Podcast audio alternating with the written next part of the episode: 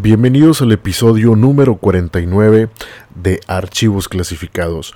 Mi nombre es Héctor Hernández y les doy la más cordial bienvenida a todos ustedes que después de un largo tiempo estamos completamente de regreso con la tercera temporada y a darle con todo a este gran proyecto que ya estamos forjando para todos ustedes.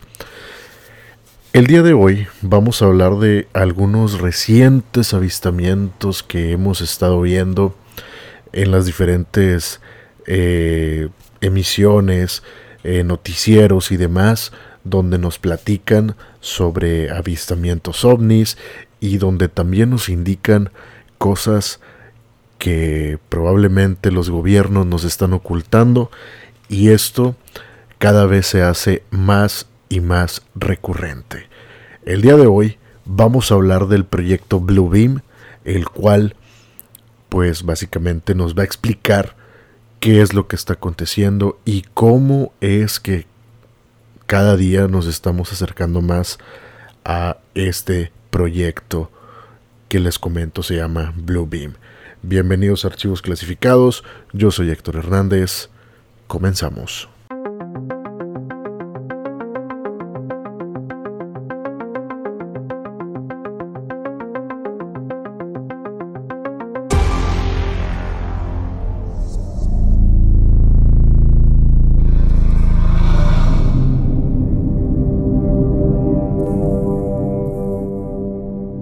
Después de cuatro derribos de ovnis por parte de la aviación norteamericana en el último fin de semana, se propaga una idea conspiranoica que viene desde hace casi 30 años. Cuando este domingo aviones de Estados Unidos derribaron el tercer objeto volador sin, sin identificar en los últimos tres días sobre el lago cerca de la frontera entre Estados Unidos y Canadá, comenzaron nuevamente a circular en redes sociales las teorías de la conspiración que al menos desde 1994 se venía propagando. Pero todo esto en círculos muy reducidos de quienes proclaman este megaproyecto del poder mundial denominado Blue Beam. Como se sabe, el domingo se derribó el tercer objeto y fue derribado por un misil de un caza estadounidense en que en tres días anteriores estuvieron interceptando varios objetos entre en, las aguas de Alaska y Canadá por ahí más o menos muy cerca de la frontera entre Alaska y Yukon me parece. Eh, el día sábado estuvieron por ahí también eh, verificando este tipo de información porque no la tenemos muy clara, solamente nos indican que son cosas chinas que andan en el aire y pues obviamente nosotros tratamos de creer que eso es, pero en realidad no sabemos, solamente sabemos que son objetos voladores no identificados y con objetos voladores no identificados no quiere decir que sean aliens, que sean extraterrestres, solamente es una denominación que se les da a objetos que están en el aire volando, pero no se sabe su procedencia y no se sabe qué es. En ocasiones, los reportes aéreos no dan la suficiente información a pilotos para identificar qué es lo que se encuentra en el aire y muchas veces a eso se le denomina objeto volador no identificado para que no nos vayamos a confundir porque esto es algo que se escucha muy comúnmente entre los pilotos de aviación ya que tengo un buen amigo que le mando un saludo el cual es también mi tocayo, se llama Héctor y él es piloto aviador y me ha comentado sobre este tipo de avistamientos. Dice en ocasiones son simplemente eh, cosas que lanzan para eh, eh, verificar, por ejemplo, volcanes, actividad sismológica, clima. es un sinfín de cosas, dice, y pues al momento de que nosotros no nos reportan, pues nosotros lo identificamos como objeto volador no identificado. Pero bueno, regresando al tema Blue Beam Project, que, en español sería Proyecto de Rayo de Luz, más o menos en su traducción, pues vendría siendo una teoría conspirativa creada y propuesta por Serge Monast. Eh, este persona es un periodista, ensayista y un teórico canadiense que describe a los eventos ufológicos y divinos como producciones de, pues, ¿cómo le podemos llamar? Eh, eh, representaciones elaboradas por grupos de poder como lo es el gobierno de Estados Unidos, la NASA y la ONU. Pero ¿quién es este periodista? ¿Qué, qué, qué, ¿Cómo es que, que, lo podríamos identificar? Bueno, pues él en el año de 1994 escribió un libro, el cual fue llamado The Blue Beam Project. Y allí comentaba sobre este proyecto, el cual quería controlar la mente y la religión de las personas para así poder conquistar el mundo. En 1996, después de denunciar que era perseguido por la policía y pasar un día en la cárcel, falleció de un infarto. Todo esto días después de haber salido de la cárcel. Él muere. Sus fans eh, indican que el periodista fue asesinado por armas psicotrónicas. La gente decía esto porque el fallecimiento estuvo muy raro ya que lo meten a la cárcel, días después sale y dos días después, tres días después, le da un infarto.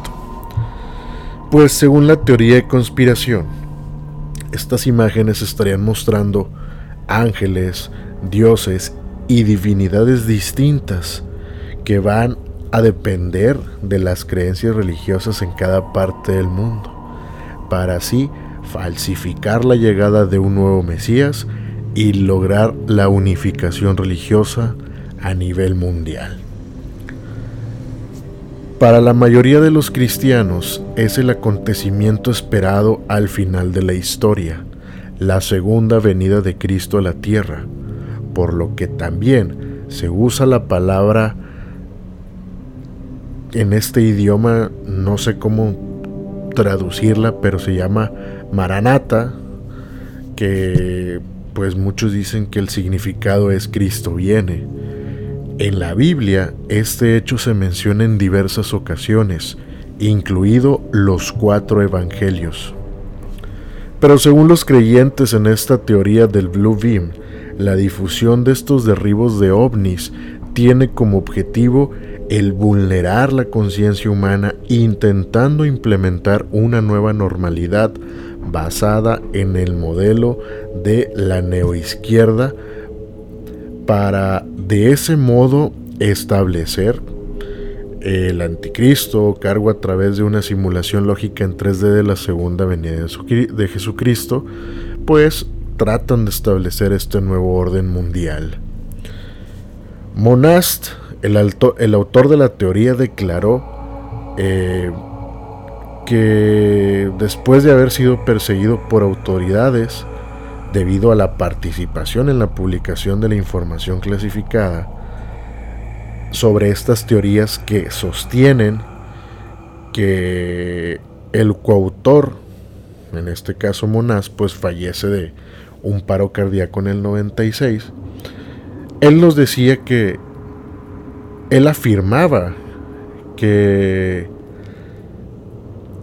que esto iba a ser real y que estaba muy próximo a suceder.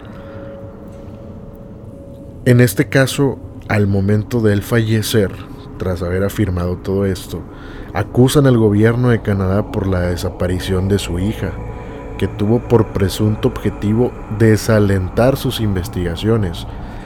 Cuando él dice esto, secuestran a su hija, antes de que falleciera, obviamente, secuestran a su hija para que así él empezara a dudar, empezara, no a dudar, sino a, a, separar esa investigación y que se enfocara más en su hija, pero en este caso creo que no lo logró y su hija obviamente la, la, la rescataron sin ningún problema.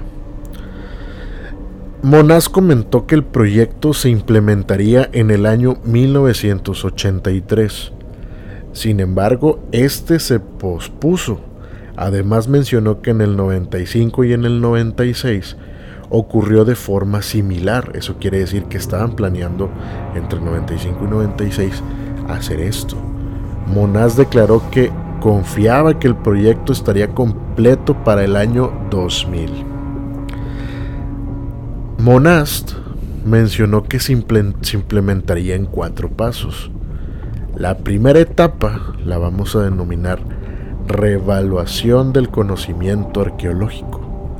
La primera fase constaría en la modificación del conocimiento arqueológico actual a través de terremotos y otros desastres naturales. Todo esto causado de manera artificial y en ubicaciones muy muy precisas. Además de esto se hallarían supuestos descubrimientos nuevos, lo que llevaría a las personas a reevaluar la base de sus religiones, haciendo creer que toda doctrina religiosa se ha entendido e interpretado de manera equivocada. Esto me recuerda a algo que últimamente estuvimos viendo en TikTok podemos encontrar miles y miles de videos donde nos enseñan que han encontrado cosas muy extrañas. Hubo uno que encontraron, no sé en qué parte, solamente vi que había pequeños videos de... Ni siquiera llegaban al minuto, eran en 15 minutos, perdón, de 15 segundos, disculpen todo el ruido que se genera de fondo, pero vivo cerca de una avenida y se escucha demasiado, pero pues al final de cuentas aquí estamos grabando. Recuerdo que habían encontrado supuestamente un ángel. Si esto es mentira, por favor, desmiéntanme, perdón, desmiéntanlo y digan que es, es mentira. Actualmente no lo he investigado, pero hubo varias apariciones aparentemente de estatuas que parecían ángeles. Entonces pudiera ser que este entre durante la primera etapa. Pero no nada más es eso, existe una segunda etapa al cual se le llama espectáculo espacial. En esta etapa se estaría ahora frente a los derribos de los ovnis, que es lo que estamos viendo en las últimas en la última semana, en los últimos días. Según la acusación, formarían parte de esta etapa hologramas en tres dimensiones mediante proyecciones láser todas en diferentes, partes del, de diferentes partes del mundo, con una imagen diferente, según la fe de cada región o país. Estarían proyectando diversas eh, hologramas donde pues estarían jugando con las religiones de los diferentes países, diferentes etnias, diferentes regiones, ya que como sabemos, al menos en Latinoamérica se practican un sinfín de religiones, que yo creo que un 80% vendría siendo el catolicismo, entonces imagínense esto. Esta nueva etapa, o esta nueva imagen de Dios, hablaría en todos los idiomas y además se proclamaría ante las naciones imponiendo una sola religión, un solo tipo de moneda, una sola ideología, creando así lo que se llamaría el nuevo orden mundial. Recuerden que cada religión, incluso en la Biblia, habla del Armagedón, habla del Apocalipsis, habla de la gran tribulación, como se conozca en su religión, pero todas caen en una sola idea, que todo, absolutamente todo, va a venir un Mesías, el cual es un Dios, en este caso un Dios falso, diciéndonos que todo estaba mal, que todo estaba bien y que confíen en Él, y así poder hacer una sola religión, lo cual nos está mencionando esta segunda etapa. Esto, todo esto probaría la posibilidad de que esto pudiera ser un supuesto plan para proyectar el rostro de Alá sobre, sobre Bagdad en 1991. Mediante el cual los estadounidenses incitaban a los iraquíes a derrocar a Saddam Hussein. Esto pasa en 1991. Pero este mismo espectáculo de luces, según nos comenta el autor, se ve ocasionalmente, incluso ahora en referencia a objetos voladores no identificados, que es lo que estamos viendo actualmente. Aquí nos menciona básicamente que esto ya se había implementado para derrocar a Saddam Hussein, el cual pues no funcionó. Todos sabemos qué pasó al final, pero pues es uno de los métodos que se están implementando. De ahí pasaríamos a la tercera etapa, que sería una comunicación telepática. Esto sí se me hace muy interesante, pero a la vez eh, pues tengo algunas dudas que espero que, que ustedes también me las compartan. Según la acusación, serían ondas de frecuencia extremadamente bajas que por su sigla sería VLF, que en español se, se traduciría como frecuencia muy baja, y la LF, que sería baja frecuencia. Las que todo esto localizarían, todas estas cosas se localizarían a los seres humanos a través de sus encéfalos que vendrían siendo pues en este caso el cerebro.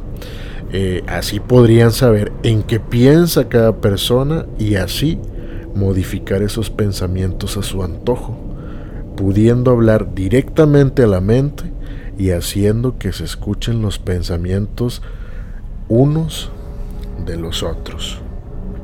Argumenta que tales ondas producidas por satélites serían alimentadas por ordenadores que guardarían una base de datos de considerable tamaño con información sobre el ser humano referente a sus culturas, ideologías, políticas, costumbres, idiomas, entre muchas otras cosas.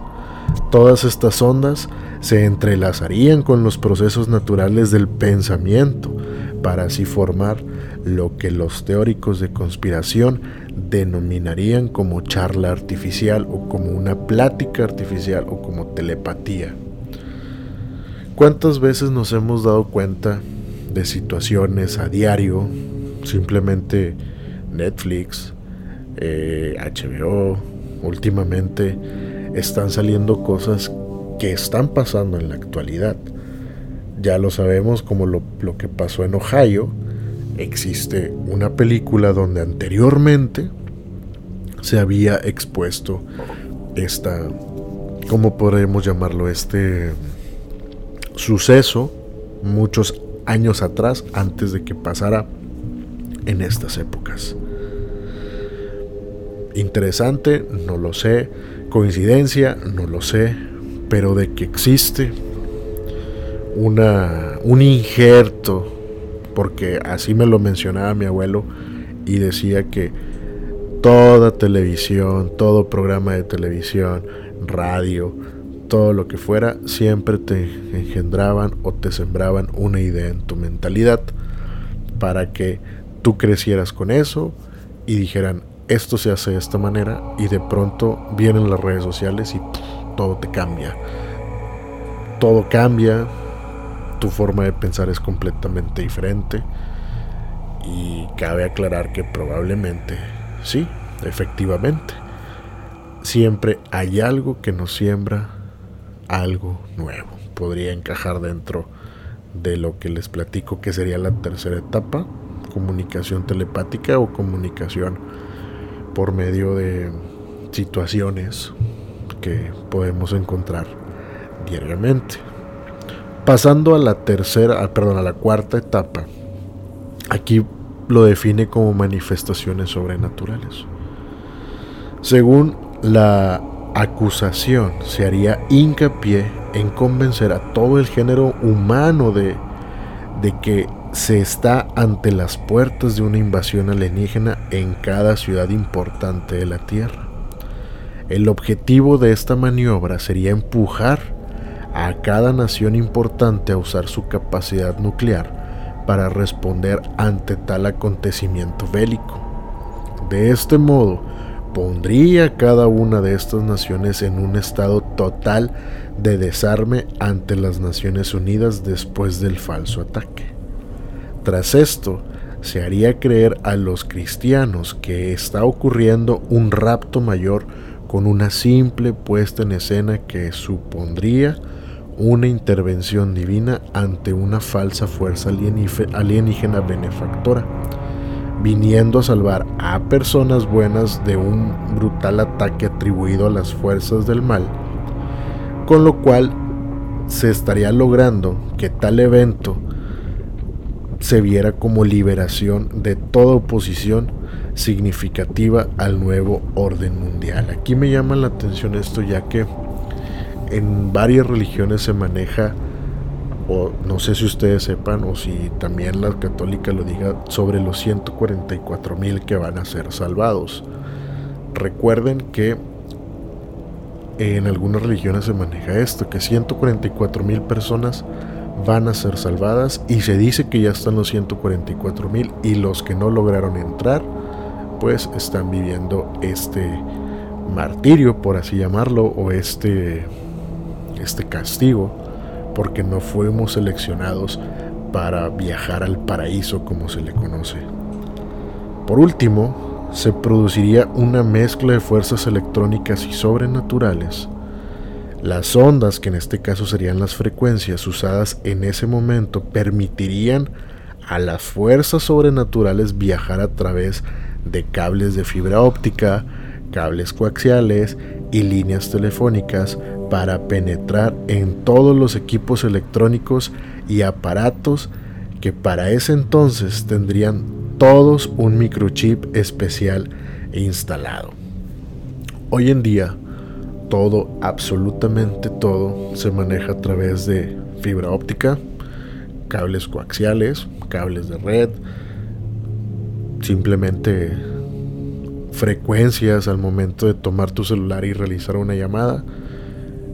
Tu celular dirige la frecuencia a una antena y esa antena busca el receptor, que en este caso sería un amigo, tu mamá, algún familiar, tu papá, yo no lo sé.